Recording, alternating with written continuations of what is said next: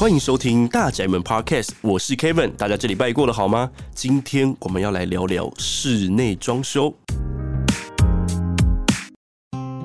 那非常开心呢，我们今天可以邀请到信义居家的协力厂商和裕室内装修的资深设计师袁欣瑜设计师来跟大家聊聊有关于室内设计的大小事。欣瑜你好，Kevin 你好，各位听众朋友大家好，我是欣瑜。OK，所以在节目一开始，我也是最想要了解到底室内装修一般的服务范畴跟你们平常到底在做哪些事情。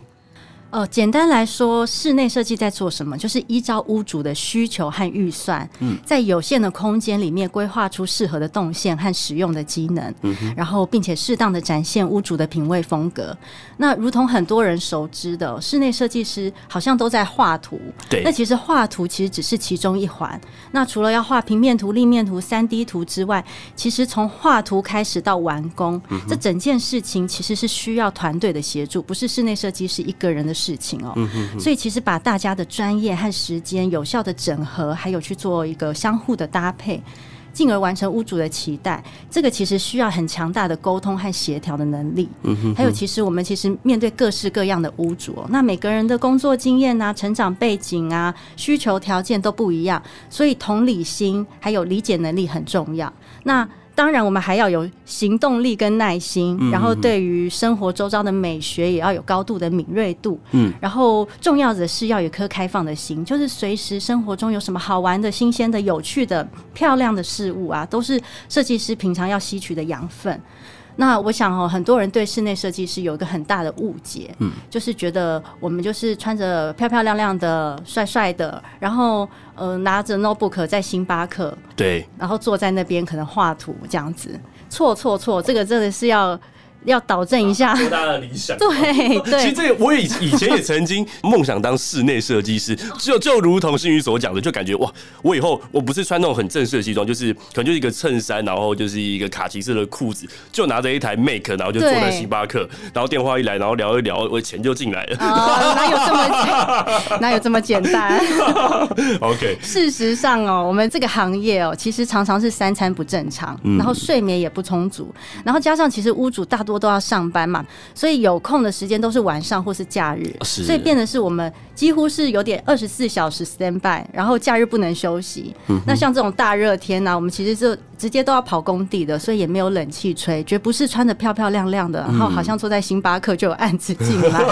嗯、对，而且我们其实常常面临到各式各样屋主会提问的问题，嗯所以其实问题解决的能力很重要。像是屋主会问哦，呃，设计师，我的抱枕要红色还是绿色？对，然后还有问说啊，我加热水器不热怎么办？是，好，这都基本的。还会问说，设计师，我家财位在哪里？设计师也要兼就是风水的部分，是是是是，我家财位在哪里？然后我家这个有没有什么煞气可以化解？嗯嗯。还有就是曾经有业主哦跟男朋友吵架，也会找设计师诉苦啊，所以还要当那个心灵沟通师。对，所以我常常开玩笑跟我朋友说，就是当设计师其实要懂得真的很多。很多。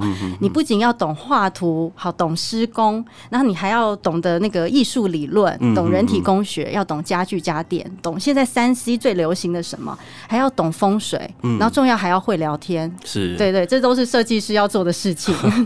感觉当一个室内设计师，除了对外正式的结案以外，生活周遭如果有亲朋好友、同学，是不是都会很常来问你相关的问题？会，就是很常接收到就是亲戚朋友啊、同学问的问题，比如说、嗯、呃，小到一个油漆想要换个颜色，那你会建议对建议是什么颜色？然后各式各样的奇奇怪怪的问题都会来，因为我们其实就是一个很好的一个咨询师，就是家里有大大小小的事情，你第一个时间想到的就是设计师。嗯哼哼，OK。像今天我们为什么想要来找就是室内设计师，有个很大原因就是像是。在社宅里面，我访过很多的住户，那包含啊前面几集的一些住户，他们都有分享到，在入住社宅的这段期间，他们刚好因为我们社宅算是一个中继住宅的性质，所以很多的住户在这段期间刚好也努力的存到了他们的头期款，那当然完成人生当中的一个梦想就是买房子。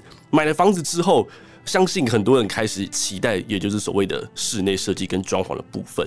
那即将来开始面对我们新家的这个室内的设计，我们可以怎么样来去做这样初步的规划呢？呃，如果是新城屋或是空屋来讲的话，其实很多人哦找设计师，第一句话就是说啊，我要什么风格？嗯，我要什么北欧风、日式风、无印风还是新古典风？嗯，我都会说，其实风格放在后面再来想，先要问的是哦，居住人口。你们家有几个大人，几个小孩要住？那小孩大概多大？那需要几个房间？然后我还会问说，比如女主人有没有烘焙或料理的习惯？那厨房要大一点吗？还是男主人要不要书房？小孩要不要书房？东西杂物多不多？要不要储藏室？鞋子多不多？甚至有没有收藏品，像是常见的啊，杯子、茶壶、球鞋、公仔等等？还有有没有小酌的习惯？要不要红酒冰箱？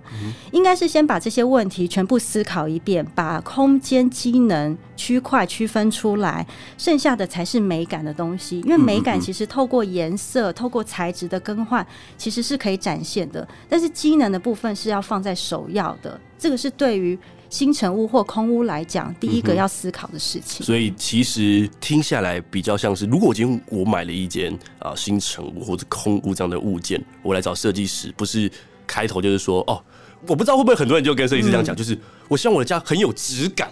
有，那那质感的定义好到底是什么？这就很难去定义它。所以反倒是可能，我今天如果我有这样的需求，然后我去找到设计师，第一个比较像是我来跟设计师自我介绍我自己，是我们家有多少人，然后我们可能我们的个性习惯，对，好，然后我们平常会做哪些事情，然后这个让设计师了解我们的居住的条件之后。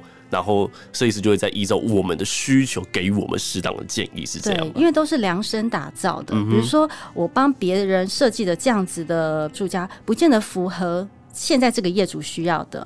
因为其实光是小孩多大啊，或是呃，像我现在手上有个业主，他规划的小孩房。其实那个是他的小朋友，大概一年后就要出国读书了。嗯嗯。那所以这个小孩房要身兼很多功能，比如说他要身兼储藏室的功能，身兼书房的功能，身兼客房的功能，当然也要身兼在这一年内要身兼小孩房的功能。嗯哼。所以这个就是要量身打造。那这些都是透过不断的探寻啊、讨论啊，还有咨询，就是跟业主不断的呃聊天的过程中，然后我们才获得这些东西。所以风格其实都是放在后面的。东西，这边我想要再插嘴问一题，就是包含我们一开始都有聊到，呃，设计师需要接受很多的业主的一些咨询，我们这样问问需要钱吗？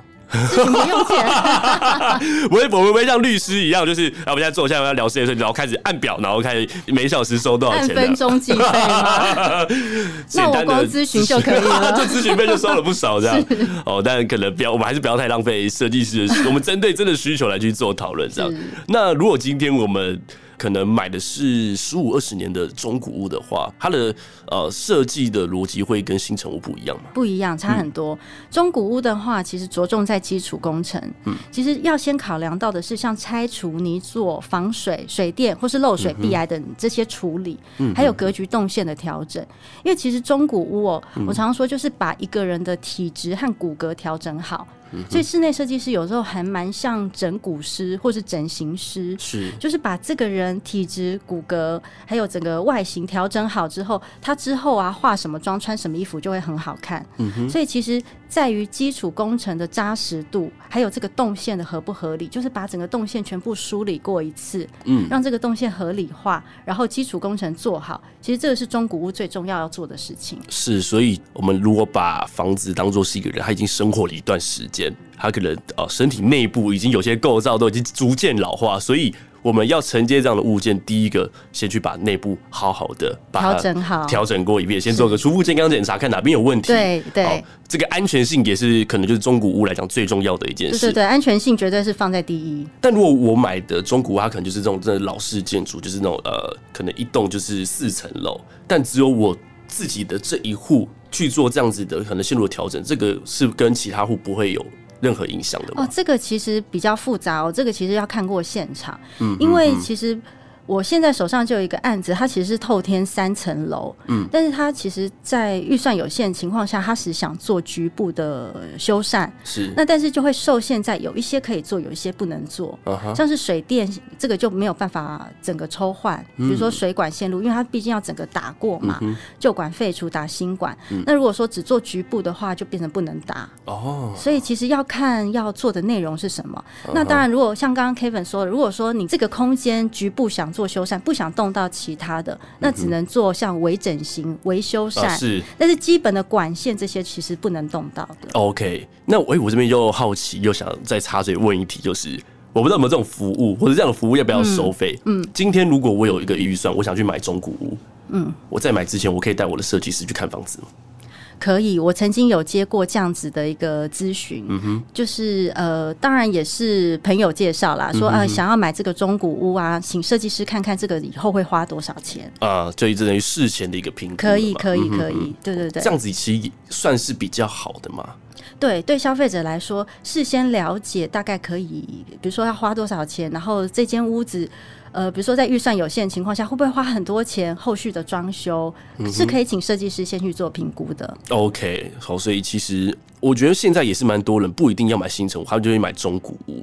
哦，但如果我们今天买中古屋的话，就先从它的体质，好，还有它的安全结构的部分，先去做初步的把关，对，再来讨论室内的部分。对对对，没错。好，那我也好奇了，如果我到目前还是没有能力可以买房子。我就是有能力租一个租屋处，但房东给我一个很大的空间，那我有办法针对我的租屋处去做室内设计吗？通常我对租屋的朋友，我都会建议哦，尽量把硬装，就是硬体装修哦，降到最低、最轻度。比如说硬体装修，你可能就油漆换个颜色，是哦。比如说像卧室啊，我都会觉得说，哎、欸，卧室就是用一些比较低彩度的，像是呃灰绿色啊，或是一些大地色系啊，去做整个油漆的换色。嗯、那重点啊，租屋处其实是在软装的布置的部分。嗯、那其实软装很多人常常听到，那什么叫软装？就像家具，还有纺织品，像是窗帘、地毯、抱枕，嗯、还有灯具、摆饰品啊、艺术品啊，或是一些画作。还有植栽、花艺，还有香氛，这些都叫软装。是。然后讲到软装哦，我就有一个印象很深刻的一个案例哦，就是我多年前哦、嗯、有做过一个案子，它其实是日式装修，它其实装潢完其实非常沉稳大气。是。那这个装修完之后，我就是把屋子交还给屋主，我就退场了嘛。嗯。其实后续没有去介入干涉太多软装的部分。是。那等到有一天屋主把这个窗帘跟家具哦全部都上了之后，请我到家里坐坐。是。那我一。踏进家门一看，我我其实有一点点震惊到，因为屋主挑了一个卡通图案的窗帘，搭配日式沉稳的大人风，所以这个其实蛮跳痛、蛮突兀的。我觉得那个。呃，这件事情就告诉我说，其实软装真的很重要啊。对，因为我我在脑海中可能有很日式风格的一个室内装潢，然后窗帘来一个 Hello Kitty 这样整片，对对对，或是 皮卡丘，对对对对对。可是可能家中小孩需要吗？还是？诶，也不是，因为其实大家都是大人，家里的小孩其实都是大概大学生的年纪了，哦，已经到大学生了，所以其实都没有小小孩，所以这样子的选择其实。会让我还蛮震惊跟讶异的，所以其实这件事情就是说，软装很重要，硬装跟软装其实是互相搭配的。是。那租屋处的话，我建议就是软装的比重重一点，硬装降到最低。嗯嗯。那其实软装就是。呃，讲的化妆师或者是造型师的功能，是是是，就是你在硬装体质调整好之后，你剩下就是穿搭衣服跟化妆嘛，让自己美化的功能，所以两者其实都很重要。OK，哦，好，那像是如果是呃，就其实我们开录前有跟徐宇聊到，我家也是那种四五十年的老房子，如果今天我们自己的住家已经住了好一段时间，想要来重新装修的话。这个逻辑是跟我买中古屋的概念是差不多的吗？概念是一样的，所以还是从我们目前居住的房屋的体质，先去做一番的检视之后，再搭配。其实会三种形态都会融合在一起，我还是得跟设计师讨论说我的需求、我的个性、我的习惯哦、呃，然后只是多了一个要去检查呃整个结构跟一些管线的部分，这样。对，就是先从结构安全。先从这个来，先整个做检视，就是刚刚 Kevin 说的很好，就是像是身体健康检查一样，嗯，先把你这个身体的问题找出来，来对症下药，是，然后再来才去探寻说啊，家里居住的人口啊，还有生活习惯有没有收藏品啊，或是平常有没有小酌两杯的习惯啊？最后啊，整个都完成好之后，就是软装的布置，嗯，嗯嗯，就是硬装装的美美的，但是软装其实也要搭配进来，OK，才是完整的一百分的家。是，其实我们哦聊了很多，就是跟我们室内装修有相关的一些观念，然后包含了。我还是很好奇，就是刚我们没有继续聊到，但这边我就要再问一次，就是想要来问我们心理师说，如果今天你的业主就跟你说，哦，我就想要我的家很有质感，嗯、这个到底你们都会怎么去回答客户啊？你讲的真的是客户会讲的问题，因为这也是我平常可能就是呃，之前我跟我老婆可能去 IKEA 或是去哪里，可能买一些东西的时候，就大家都会问我们需求嘛，或者是我们去买车或者买其他东西，大家都会第一件事情就是问客户或客人的需求。然后我们就是什么不懂情况底底下，就是会说呃，就是希望有质感，嗯、对。可是我也好像也不太清楚自己到底要的是什么。对，那像你们都会怎么建议？还有客户就是除了说呃我的家要很有质感之外，他还会说要一踏进门让我觉得很惊艳啊哈。嗯，还有拿照片说我想要这种感觉。哦，是哦，拿拿照片是算是一个比较好的方式。对，但是其实给设计师看照片。我觉得看照片是一个是一个方向啦，嗯、不过其实有的时候讲的很 rough，说啊，我想要这个感觉，是其实这个感觉哦太抽象了，太虚幻了，还是要具体化才行。那通常我看到客户如果提供给我照片，他说他喜欢这种感觉，我会接着去问说，你喜欢里面的颜色吗？嗯、还是灯光？还是它的格局？嗯、还是它的家具？嗯嗯，就是我想要再深入的探寻客户到底喜欢这张照片里面的什么，哦、不然感觉对对对，感觉其实太抽象了啊！这这让我想到之前要拍那个婚纱照的时候，嗯、就是我们的那个摄影师也是跟我们说，哎、欸，我们可以去找几个照片或者是什么的风格给他，啊我老婆就挑了几张，就是不一样，就是我自己看起来好像是完全不一样的东西，然后可是我老婆就觉得哦，这几张都很美。然后最后就是沟通起来就变成是说，我大概了解他就是那个什么背景啊，然后环境啊，然后风格可能不是很重要。我自己觉得她只是看起来这个女生拍起来很漂亮而已。哦，所以我不知道会不会就是有时候我们可能在在房子呃我的我想要的质感的时候，我脑海中已经有那个画面了。是我应该是要把我脑海中的那个画面是何为我定义的质感，可能就是。可能整片大理石的地板或铺面，它这对我来说是质感。可我只把质感跟设计师讲，这样你就不会知道我的需求是什么吗？对，所以还是要稍微具体化一点。因为不管用质感啊，或是呃进门觉得很惊艳啊，其实这都是一种感觉、感觉型的东西。那因为真的是每个人的对美感的认知，还有那个成长背景、工作条件、环境都不一样，所以要具体化跟设计师说，我想要这种感觉。这种感觉是什么感觉？我想要质感，何谓质感？比如说，刚刚 Kevin 说，我想要大理石，或者有业主说，哦，我想要金属多一点。哦，比如说这个就是一个比较具体的东西哦，或者是我想要在进门的时候玄关这边呢，可以做一点设计，是不管天花板或地板，这个对我们来说就稍微比较具体了。那这个可能就是一进门所谓的惊艳的感觉。OK，好，其实我们聊了很多哦，就是不管是经验啊、质感，或是我们的需求，种种就是我们脑海中所想象美好的这个装潢的画面。好，最实际的问题来了。这些都需要费用，都需要钱。那在每个人相信都有一定的预算有限的情况底下，我们的装修应该要怎么样来去做合理的分配呢？嗯、呃，当然，如果没有预算考量，就我的全都要。但是呢，通常业主都是有预算考量的。对啊，对，所以我都会建议说，一定要厘清哦，什么装修是一定要做，什么叫弹性做，什么叫做不做也可以的。嗯嗯。所谓一定要做，就像刚刚讲的拆除啊、水电、防水泥做，这些东西一定基础工程在一开始的时候就要做好的。是。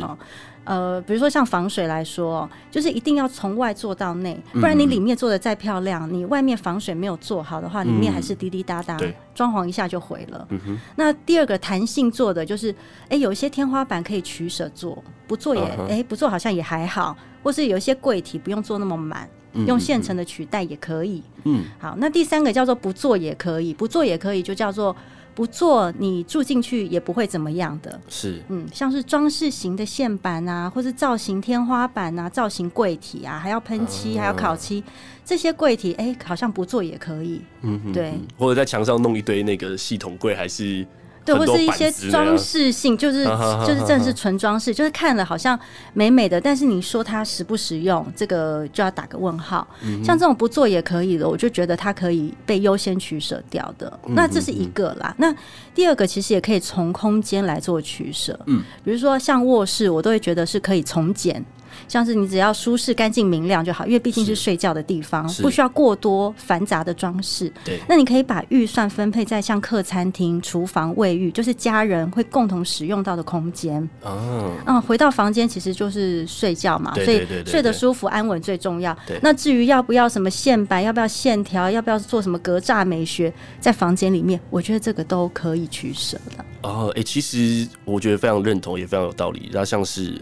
听起来就是还是要看每个人的需求，好，我可能换成是我今天可能就是我们一家四口居住在这个空间里面，我就会去可能在预算有限的前提底下，我会去选择把预算都投入在我一天在这个屋子里面待最长时间，可能就是客厅，是，好像我就很喜欢就是。瘫在沙发上面看电视或者打电动之类，对，所以我在客厅的预算就可以比较高。是，啊，房间对我来说就是睡觉而已。嗯，嗯，嗯，如果无上限那当然没关系，但如果有限的话，可能我们就把重点就比例放在客厅呃的预算配置上会比较高一些。对，没错。或者是换一种另外一种形态，就是我可能跟家人住在一起，变成是啊，家人好像就是客厅共用啊，然后我我出的钱比较多，那我可以把多一点预算放在我自己的卧室里面，因为我待在里面的时间可能变多了。对，没错，没错。哦，所以还是要看个人的需求来去决定。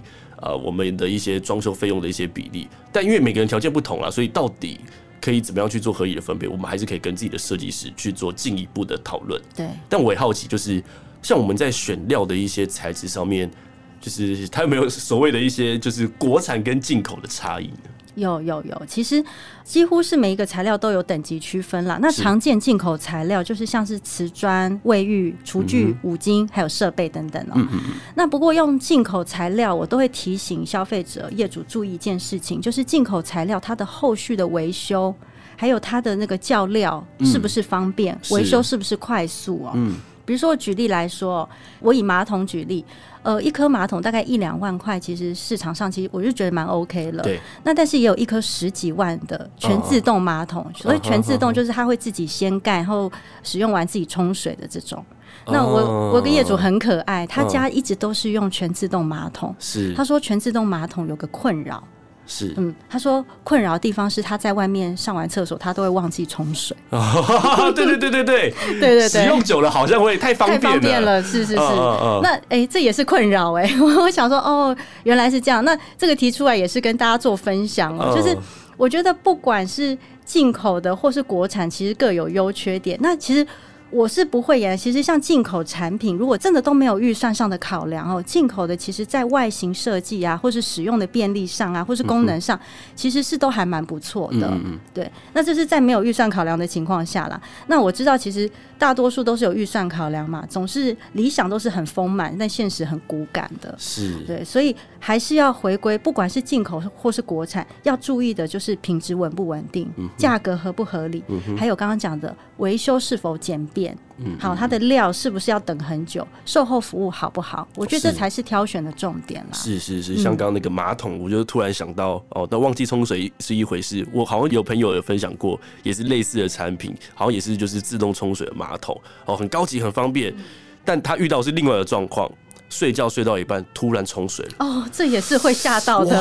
后来好像他们实际去有装个摄影机什么去看到底是发生什么事情，好像原来就是可能会有小强或者一些小动物，它经过它感应到，它就自动冲水，就是太灵敏了。对对对对对，嗯、哦，所以就是啊，个人取舍啦。哦，所以呃，这个也是让我我一直很想提买车，因为我最近买车了，就像进口车跟国产车一样的道理。我今天当然预算诶、欸、无上限的情况下，我买进口车可能一有它一定的。性能或者是它的就是室内的室内的配置会比较高阶，那但相对我后续要维护的成本势必在保养上也会比别人高，对，这样所以我们在室内装修的各个材质也会是一样一样的逻辑，这样。好，那到什么时候是我们最适合找设计师来协助的时候呢？呃，我都会建议，像现在很多人买预售屋嘛，那有些建商有提供客变的服务。嗯，客变阶段，其实我是觉得应该就要找设计师。是。那我自己这边有两个例子，一个是，呃，我曾经有一个客户，他是自己客变。嗯嗯。然后自己客变完之后成屋之后，再请设计师过去。那我过去的时候，其实也是还蛮讶异，因为其实。可能是客户自己本身比较没有经验，所以他其实变得并没有比较好，嗯，就反而要花更多钱去后续的装饰跟装修，嗯，那这是一个。那第二个例子是，呃，我有个客户在五年前。他找了别的设计师客变，那当初其实不知道怎么谈的，喔，就是他把那个厕所和厨房都退料退掉了，嗯，就是变成都没有厕所厨房的意思啦。嗯，那五年后成屋，我再进去的时候，它的地砖都还在，它并不是变毛坯，嗯，地砖隔间都在，唯独没有厕所，没有厨房。那五年后呢？其实要考量一个问题：这五年期间，这个工料齐涨，价格差非常多，所以五年后他要把厕所、厨房再做回来，要花比当初更多的钱和时间。哦，这都是没有考量到的。所以，其实，在客变的时候，我觉得就要请设计师来协助，因为客变其实的目的是要让后续的装潢支出减少到最少。对对对。那这是客变是是其中一个。嗯。那再来就是像。平常要上班啊，对装修也不是很了解的，然后或是你的房子有比较多的收纳需求，或是空间上你要比较多的妥善的运用跟分配的，还有刚刚讲中古屋比较界面问题比较多，规划比较复杂，这些都是要找专业设计师协助。嗯，听起来好像是都要找。哦，是是是，但我我就突然又想要来问我们新宇一个问题，就是可能跟预算也是有相关，但如果今天我身为消费者在。我从来没有做过室内装修这件事情，我想要做室内装潢，但我不知道该怎么去抓我的预算。这时候到底我可能有两种方式，然后我想听新宇的意见。就第一种，我把我的需求来跟设计师讲，然后请设计师先画做一个初步的估价给我，我再去从中，呃，如果我预算有多，我就请你再加东西进来，或者是我预算有限，请你把东西抽掉，会比较好。还是我直接跟你说，反正我可能手上我就只有两百万，请你告诉我两百万可以怎么做。这两种方式哪一种会是比较建议？我会建议第二种，是就是要开诚布公跟设计师讨论你的预算。嗯。那我都会建议，就是一开始设计师在探寻预算的时候，其实就不妨跟设计师说，比如说刚刚讲，呃，我手上有两百万的预算，嗯，那这两百万预算让设计师去帮你合理的分配在其中，因为分配预算、控制预算其实也是设计师职责之一哦，不是把房子做的美美的就好了，嗯，因为美美的其实装潢可大可小，它可以做到。呃，两百万也可以做到四百万，嗯嗯，所以其实不要让设计师天马行空的去发挥，嗯，你必须在一开始的时候先把预算说清楚，就我就是控制在两百万，那我两百万，那让设计师来帮你分配两百万可以做些什么，嗯嗯嗯，那如果说假设今天估出来超过两百万，嗯，两百二十万了，那这个二十万怎么去做其中材质的优化或是取舍，啊，这个再来讨论，因为这样会比较聚焦，也会比较省双方的时间，啊，就不要说哦。我好像就是哦，我现在有一笔钱可以来做室内装潢，那我就跟设计师说，没事，你就先按照我的需求，就报出来是一个五六百万，结果我我只有我只有一百二十万，好，那这个跟想象会感觉好像是不是也蛮常会遇到这种事情？很常遇到，所以其实这个吼会浪费蛮多双方彼此的沟通时间，因为像刚刚讲，如果说没有告诉设计师预算，就让设计师去发挥，那设计师其实估出来的价格哦，往往十个有十个都会超过屋主的预算。那比如说报出五六百万，那屋主实际上只有一百多万、两百万，嗯。那这中间呢，要怎么去拉近这个价差？平面图要改，估价要改，uh. 所有的这个设计要再重来一次。嗯，这个我想是比较不经济实惠的啊，因为双方的时间也都很宝贵。是，所以在一开始的时候讲清楚，我觉得反而是比较好的。但如果我今天就是啊，可能我的所有钱我都 all in 去付头期款，我剩下可能就只要八十万。我会不好意思找设计师，还是其实八十万有八十万可以做的事？可以可以，多少钱做多少事啊？就是如果是八十万呢，那如果有两种做法，一种就是告诉设计师说，我的预算上限就是八十，那八十当然你还要扣掉，比如说冷气啊，或是你要买家具。如果存八十万来装修，那设计师可以做到什么地步？哦，或者是第二种方式，我觉得建议是，如果八十万的话，其实不妨用软装为主。来去布置家里的环境，硬装做到最低。所谓硬装做到最低，就是灯具、油漆，这个是一定要做的。那其余的像是呃灯饰啊，或是一些沙发啊、软装啊、窗帘、抱枕、地毯这些去来布置居家，我想这个八十万会花的比较有感觉。是哦，反正有多少钱做多少事，对对对，但也希望在未来，如果大家有机会来找到设计师去做相关的合作的时候，坦白哦，也不用害羞，就是你有多少钱，你想要做什么，都通通来去跟你自己的设计师去做沟通，那他会依照他专业的建议，然后依照你的预算去给你一个比较完善的一个规划。那在节目的最后，不知道新宇有没有什么其他的？想要跟大家分享的一些内容呢？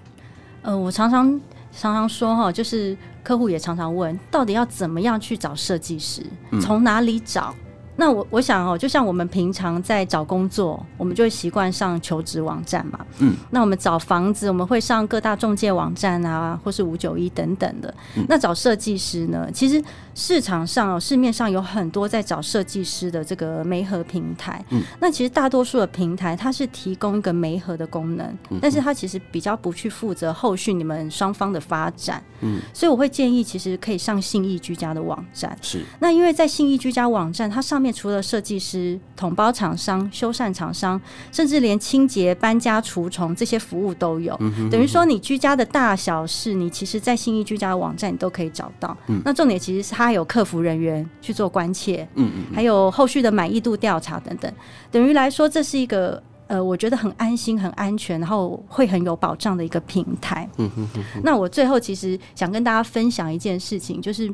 装修这件事情本身是一件很美好的事情，嗯、那它的目的啊，其实也是让生活过得更美好，所以千万千万不要造成让装修造成生活的负担或是任何的经济压力，所以要在自己能够负担的预算之下。找到好的设计师跟团队，然后并且相信设计师的专业，才可以去成就这一切的美好。是，希望大家有一天都可以完成自己的梦想，然后找到适合自己的设计师。那有相关需求，就是像我们刚刚有提到的哦，我们会把相关的资讯放在本集的节目资讯栏里面。那大家如果有需要，我们都可以点击来去做进一步的了解。那今天的节目差不多就到这边，还没有订阅大宅门的听众哦，欢迎订阅，然后分享给你的亲朋好友来一起来听我们的节目，也可以关注我们的 Facebook 粉丝团“台中更好社宅”，共同好好生活在一起。那在上面都会有最新的资讯分享给大家。那今天非常开心可以邀请到新宇来节目上跟大家分享这么多有趣的事情，我们就下一集见喽，拜拜，拜拜。